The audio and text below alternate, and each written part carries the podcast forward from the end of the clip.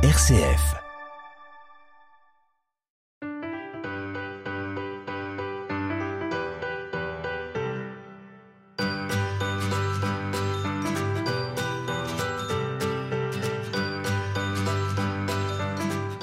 Bonjour à vous tous et à vous toutes. Très heureux de vous retrouver pour ce nouveau numéro d'À plus d'un titre. Nous sommes à la médiathèque de Saint-Étienne, accueillis comme d'habitude avec le sourire, avec le public euh, qui nous fait l'amitié de nous rejoindre et notre invité aujourd'hui, Didier Nourisson, pour ce livre paru aux éditions Vendémiaire, L'Amérique en bouteille, comment Coca-Cola a Coca coloniser le monde, on peut dire ça comme ça. Je triche un peu sur le titre. Euh, la réalisation technique est de Marc Hiver et bien entendu, j'ai le plaisir d'avoir en face de moi Jacques Plaine.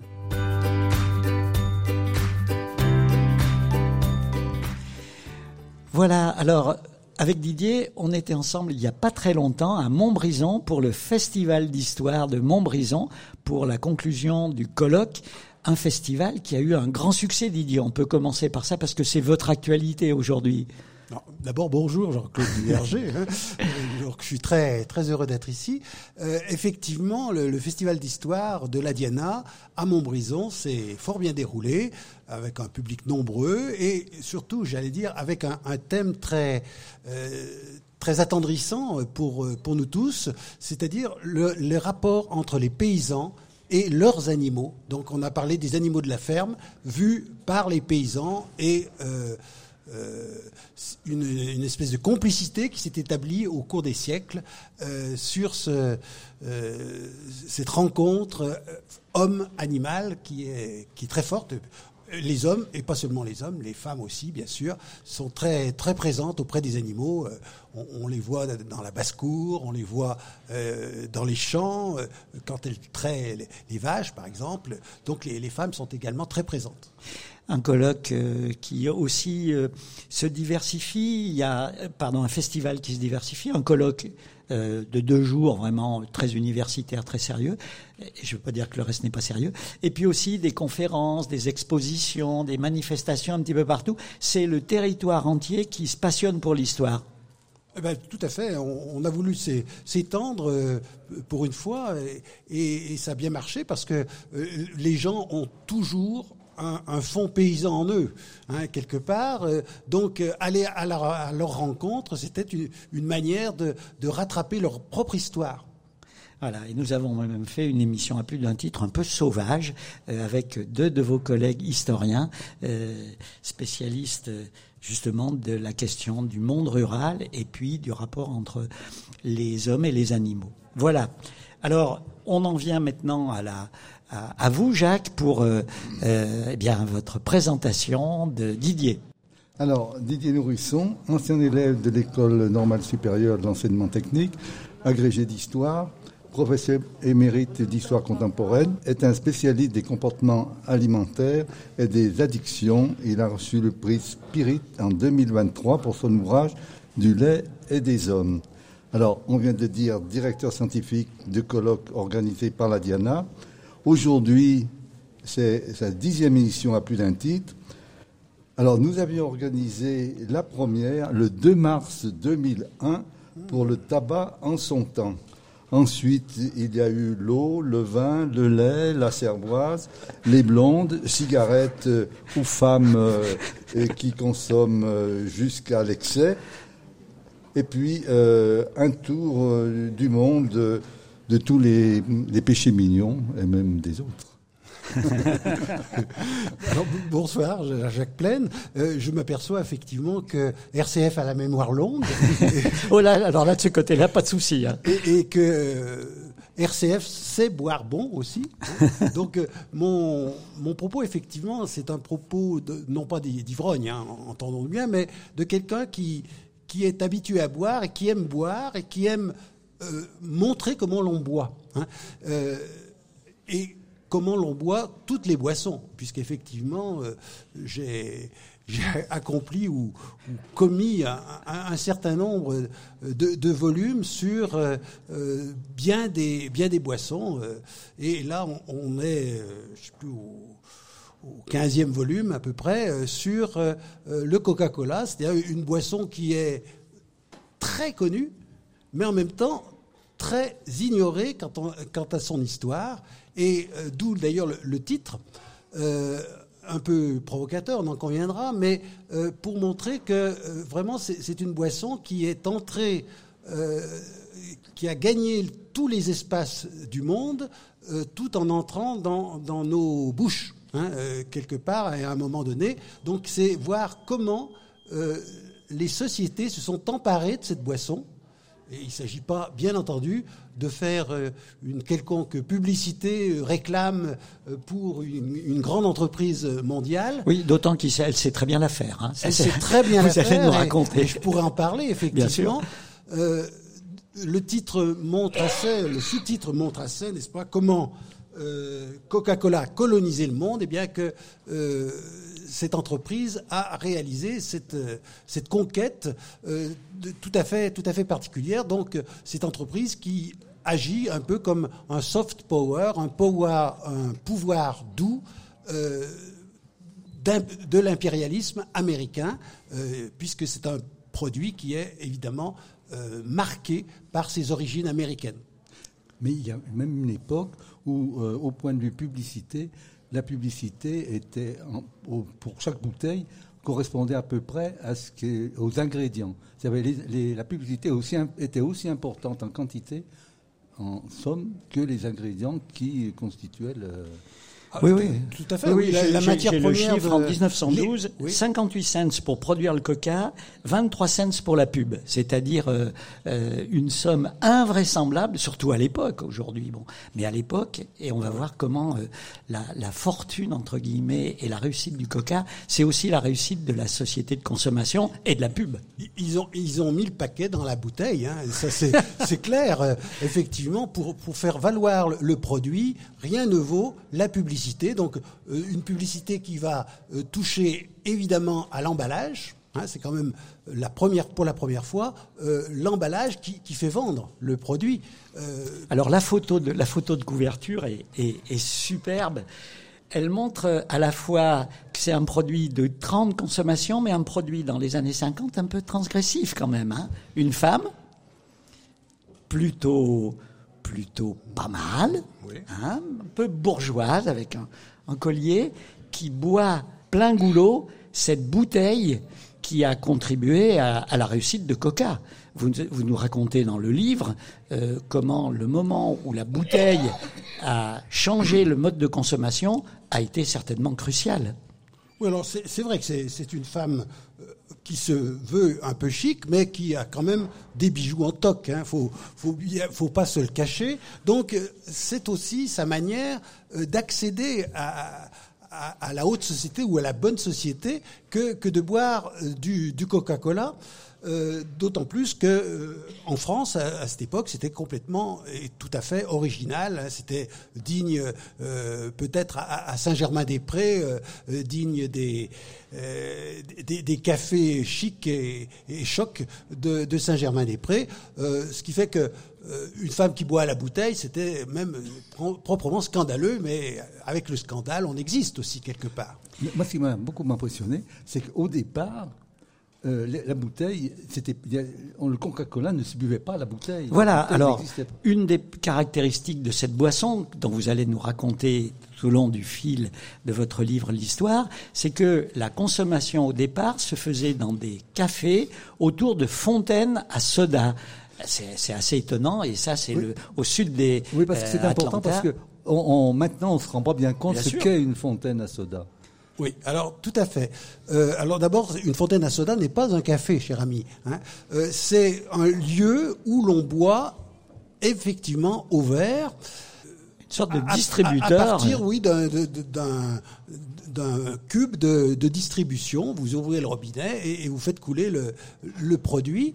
Euh, comme dans toutes les dans tout, pardon, les drugstores américains euh, euh, du, du 19e siècle. Fin 19e siècle. fin 19e siècle, où on consomme effectivement euh, des produits divers et, et, sur place, hein, non pas emportés, puisqu'on n'a pas de bouteille. Donc on va boire son verre de Coca-Cola et ça va être un, un argument, comment dire, de plaisir extrêmement important, puisque autour de la bouteille de, pardon, autour de, euh, de la verre, fontaine à soda, eh bien, vous allez avoir une micro-société qui, qui se construit euh, euh, donc autour du verre, autour de la, la fontaine. Eh bien, on a cette micro-société qui se constitue, qui permet aussi l'accès aux femmes. Hein, c'est pas comme dans les, les bars euh, américains, les barrooms américains à la même époque où il n'y a que des hommes ou, ou alors des, des prostituées,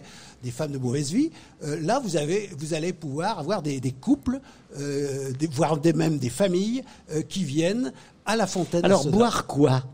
Alors, il boit, bah, il boit du rêve, hein, évidemment, euh, Parce que puisque c'est c'est un produit qui qui est mystérieux. Qui est un peu mystérieux, même on joue beaucoup sur, sur le mystère dans, dans la composition, euh, Pharmaceutique même. pharmaceutique. et voilà, d'origine pharmaceutique, qui a un goût pharmaceutique, il faut bien se se le rappeler, euh, et qui va être un, produit effectivement euh, euh, qui va être va devenir un produit identitaire même de, de la nation, de l'appartenance à la nation américaine. Et je crois que ça c'est un, un élément décisif aussi pour euh, assurer la conquête en premier lieu du pays.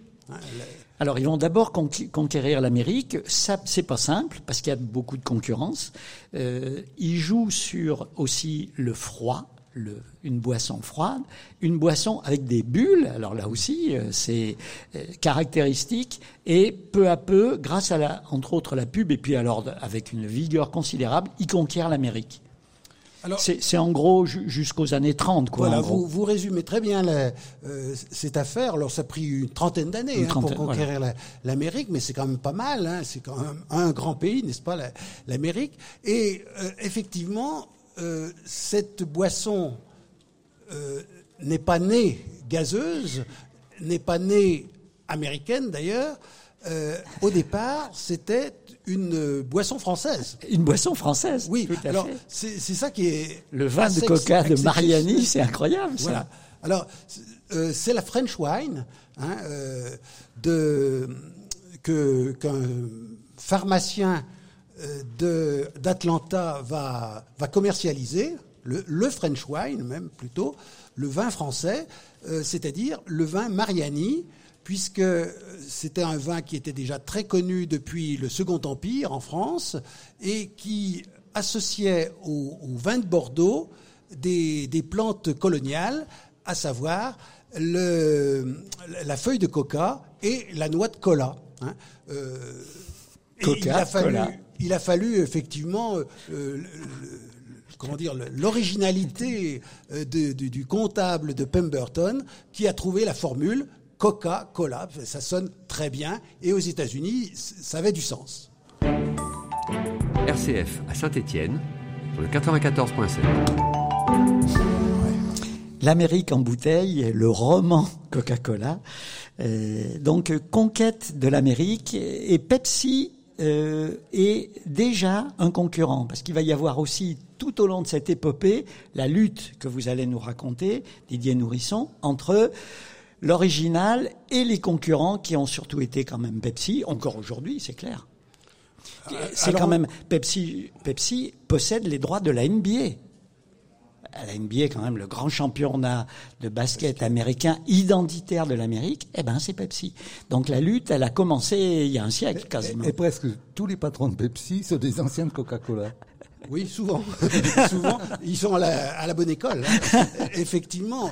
Mais euh, avant le, le duel Coca-Pepsi, on, a eu affaire à tout un tas de, de concurrents, effectivement, et j'allais dire dès le, dé- dès le début, hein, dès le, moment où Coca-Cola va commencer à, fonctionner, à marcher euh, en, termes d'affaires. Donc, dès les années 1880, on, voit euh, effectivement des concurrents qui se, euh, prétendent mieux que l'original, hein, avec donc des alors tout un tas de noms très très proches, Oui, des, des Coca-Cola, des euh, des Cacola. euh, oui, euh, on, on va vraiment avoir beaucoup d'imagination pour créer des des substituts, des ersatz en quelque sorte de ce produit phare. Euh, dès, dès les années 1880 et euh, Coca-Cola donc va commencer par euh, j'allais dire, créer une grande structure juridique avec tout un tas d'a- d'avocats pour traîner devant les tribunaux le, euh, les concurrents de manière à, à dire que ben, ce sont simplement de, de- Des faussaires. Des faussaires, oui. Ouais.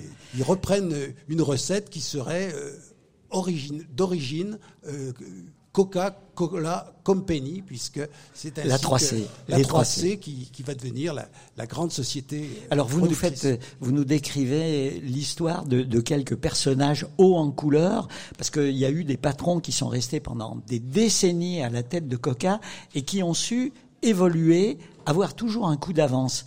Euh, par exemple, vous nous expliquez le coût de la, de la, parce qu'il y a la bouteille, mais il faut la fermer. Et un des gros problèmes, c'est les capsules. Et l'invention de la capsule, c'est ce qui a permis le développement de la bouteille de Coca, parce qu'autrement c'était impossible. Absolument. Alors, on parlait du verre, effectivement. Mais rapidement, le, grand patron de la 3C, euh, Candler, euh, va avoir l'idée de, euh, pouvoir transporter le produit et en bouteille, parce que l'industrie du verre américaine est une industrie puissante. Seulement, il faut trouver le, le- le- le- la bonne bouteille et une bouteille que personne ne pourra copier. hein. et ça, c'est très très important. Et elle n'a pas bougé. hein. Alors, elle n'a pas bougé et il a donné ses, ses consignes. Il fallait que cette bouteille puisse être vue même par un aveugle.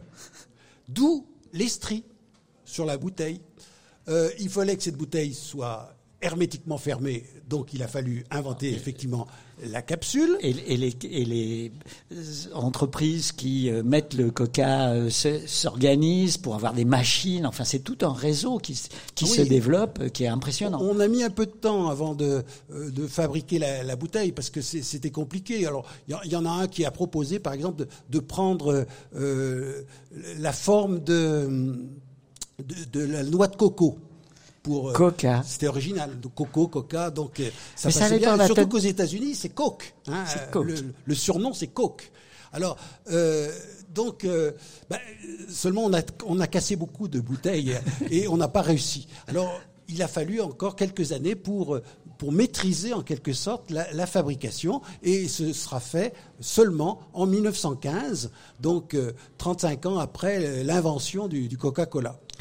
Alors, ce qu'il faudrait peut-être nous dire, c'est pourquoi euh, cette, euh, cette boisson, qui est comme une autre boisson, Ah non, est- Jacques, est, devenue- ben non, mais comme- est devenue aussi importante aux États-Unis pour que, actuellement, en moyenne, actuellement, euh, un Américain consomme 180 bouteilles par an de, de Coca-Cola. Donc, c'est une, c'est une, c'est autre chose.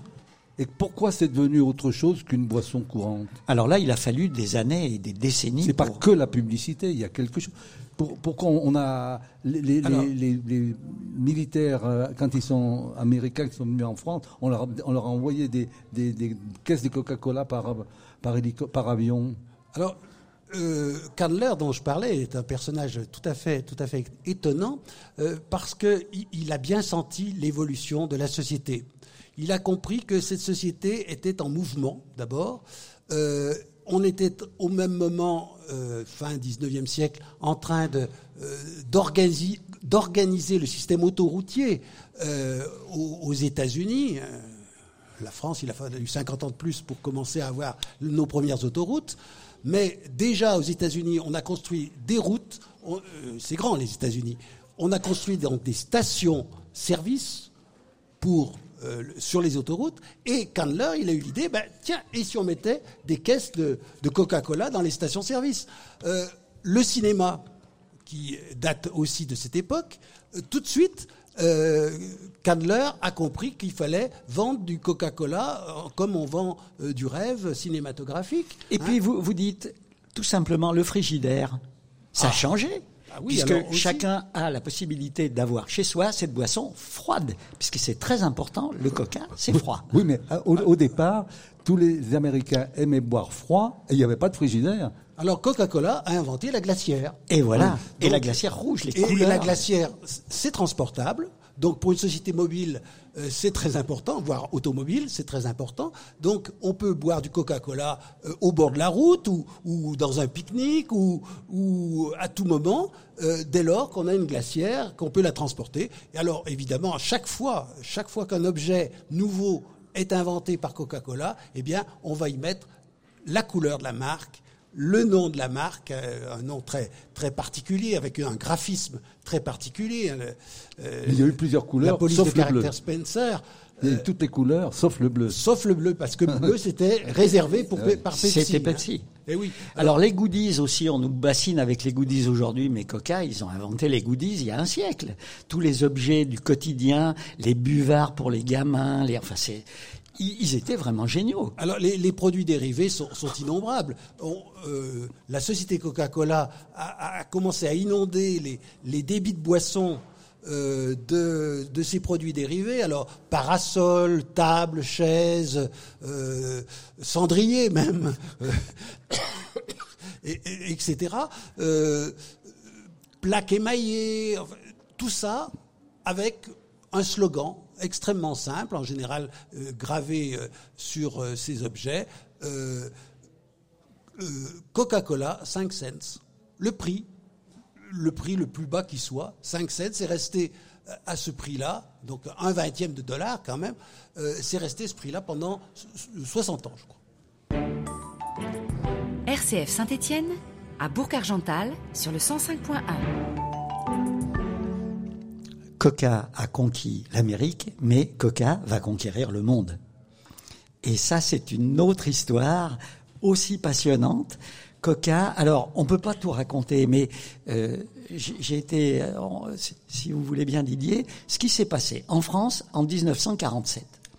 Coca, c'est la boisson de la libération, c'est la boisson des Américains, et arrive la guerre froide, le rideau de fer, et il va y avoir une lutte considérable jusqu'à presque faire interdire le coca. Il y a des, échanges à la Chambre avec les députés en particulier communistes qui veulent faire interdire le coca. C'est la boisson du capitalisme, c'est le euh, symbole de l'Amérique égale coca. Tout à fait. Alors tout à fait, et ça commence dès 1898 avec euh, la conquête euh, de Cuba par l'armée américaine, hein, euh, qui donc s'empare de cette île qui était espagnole en 1898. Donc euh, une armée de libération en quelque sorte anticoloniale, mais qui va évidemment imposer euh, la loi américaine dans, dans dans l'île.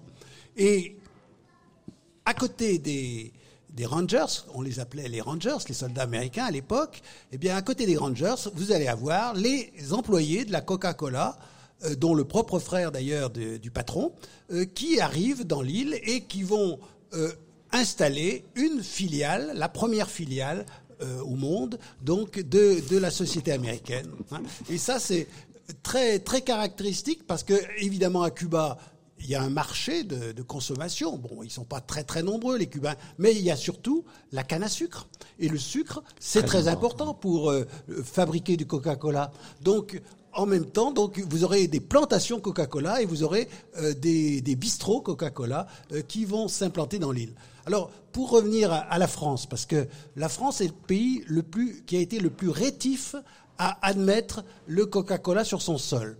Euh, plusieurs fois. Les Américains s'y sont sont pris deux fois. Une première fois, c'est la Première Guerre mondiale, évidemment, en 1917. euh, vous avez déjà 3 millions de soldats américains sur le sol français. Il ne faut pas, faut pas l'oublier. Et nous leur devons une bonne partie de, de la victoire, hein, finalement, de 1918.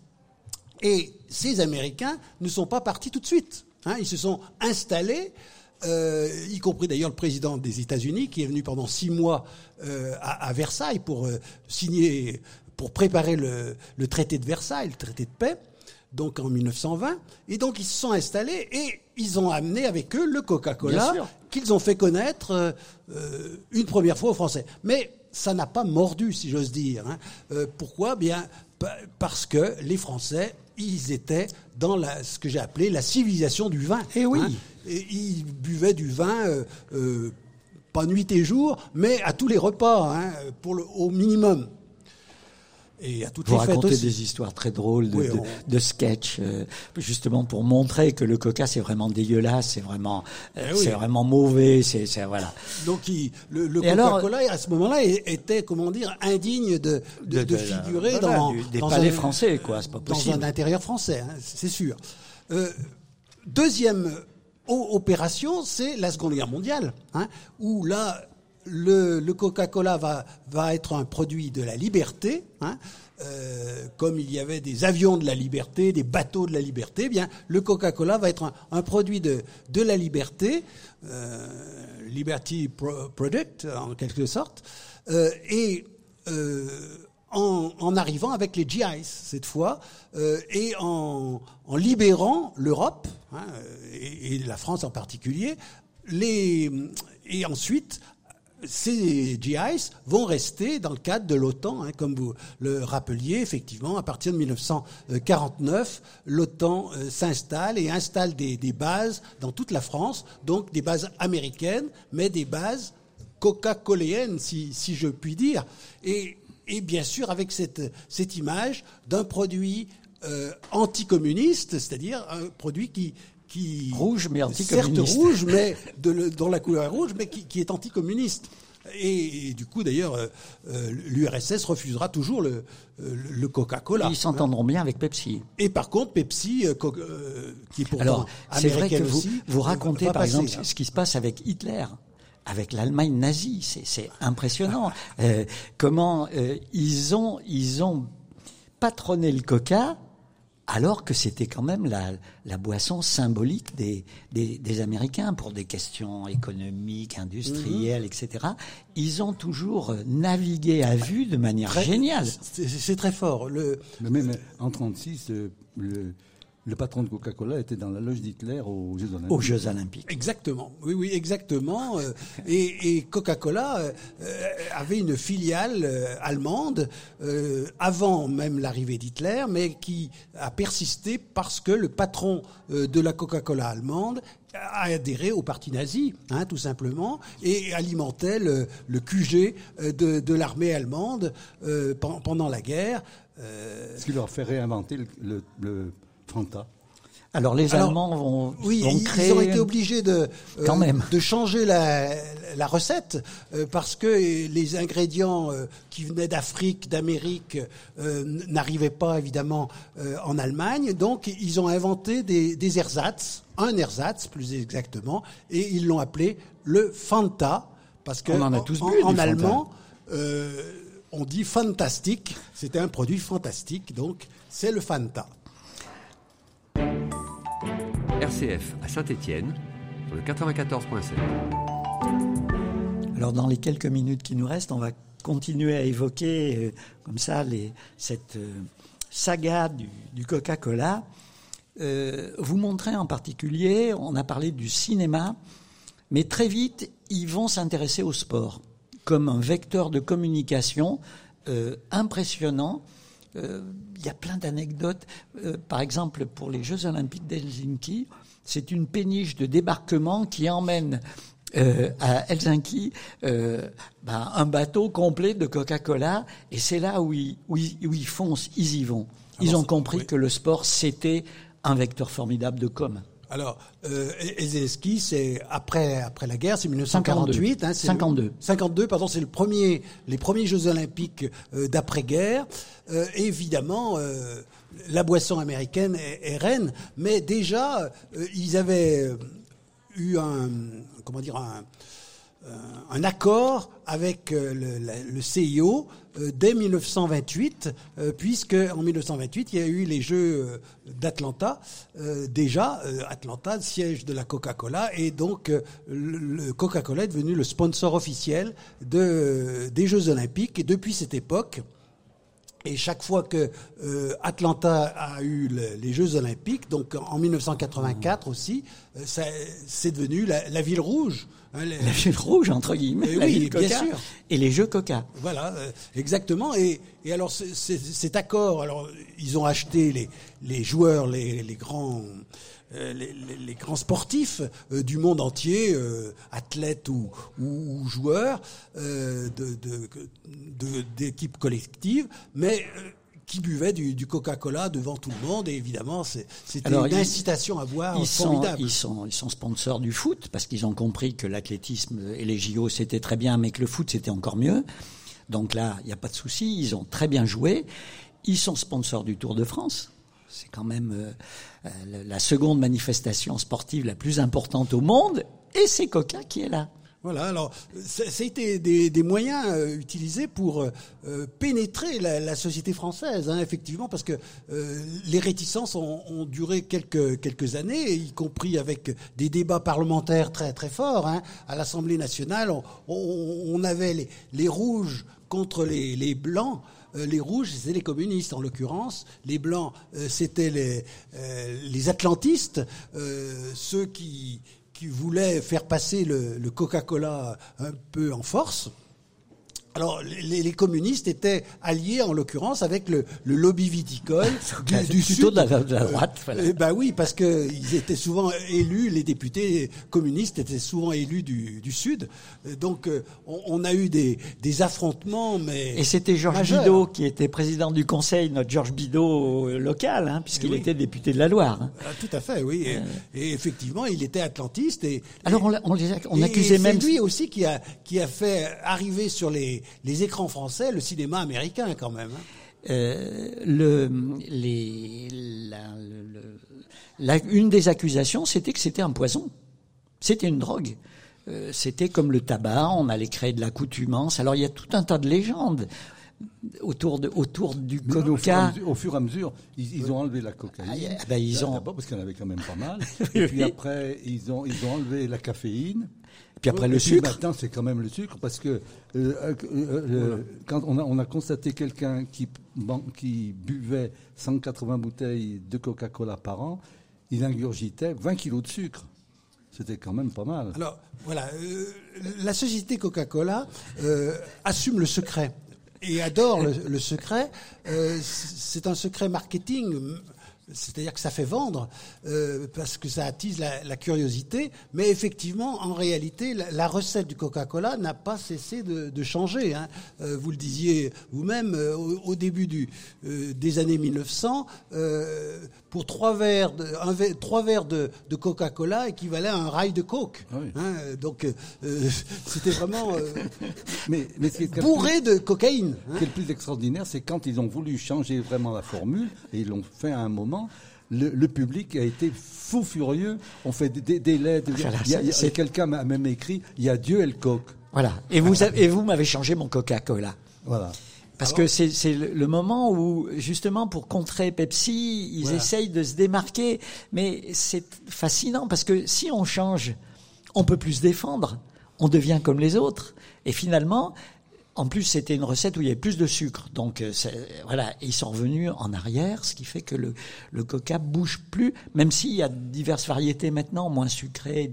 euh, Alors, avec- voilà. Oui, pour, euh, pour terminer quand même sur Oui, oui, cette anecdote de la cocaïne, euh, donc ils, ils ont été sommés d'enlever, la- de décocaïniser la feuille de coca, c'est- c'est dur à dire, mais ils y sont arrivés, et c'est dur à faire aussi, euh, sans doute, Euh, ils y sont arrivés, et euh, ils ont dû remplacer, enfin ils ont voulu remplacer la cocaïne par un autre produit addictif, une autre essence addictive, et ils ont mis à ce moment-là de la caféine. hein. et c'est aujourd'hui plein de caféine, hein, le, Coca-Cola, ce qui provoque cette addiction euh, au produit.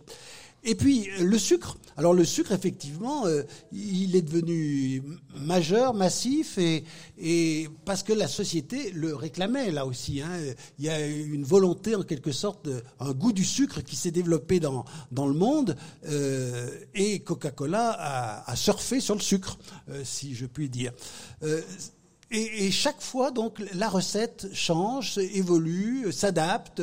Et alors, vous évoquiez effectivement ce- cet épisode de 1985 de, de la guerre Coca-Pepsi.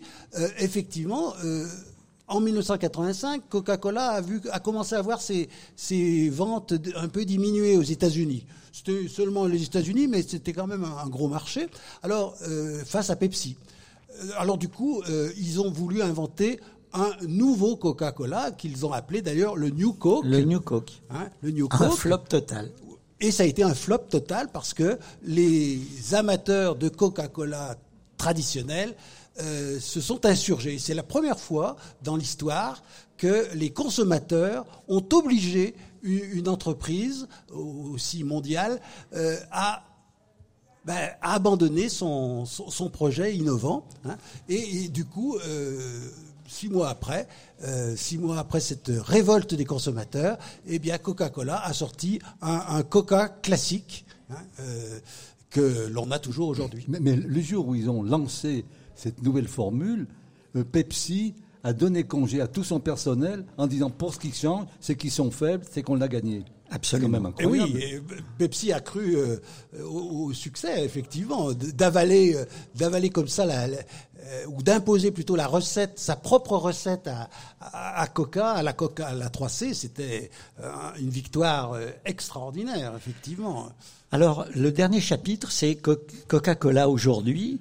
Alors, ils sont à la fois toujours porteurs de cette image de l'impérialisme américain, mais évidemment, c'est contre-productif, comme ça l'a toujours été au cours de l'histoire. Euh, il y a eu, de- bon, dans les pays arabes en particulier, des, des tentatives pour fabriquer un coca local. On en connaît, nous, en Bretagne, euh, chez nous, il y, a, il y a eu des tas de pour essayer de voilà, nation- renationaliser ce coca qui nous colonise finalement. Oui, Aujourd'hui, la situation est compliquée pour eux.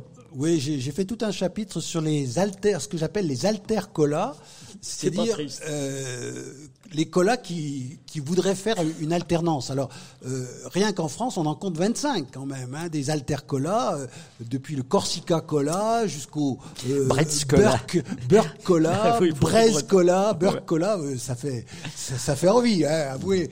Non, Braise Cola pour les Bretons, euh, euh, je crois qu'il y a un Anjou Cola aussi. euh, partout, euh, dans toutes les provinces de France, quasiment, on, on va trouver euh, une tentative d'alternance. Bon, en réalité, on voit très bien, avec le système de la grande distribution, que les têtes de gondole sont toujours des bouteilles de Coca-Cola, euh, têtes de gondole de, soda, bien entendu. C'est toujours les Coca-Cola qui sont là et euh, qui le manifestent hein, par leur couleur, toujours pareil, par leur euh, leur graphisme, tout ça.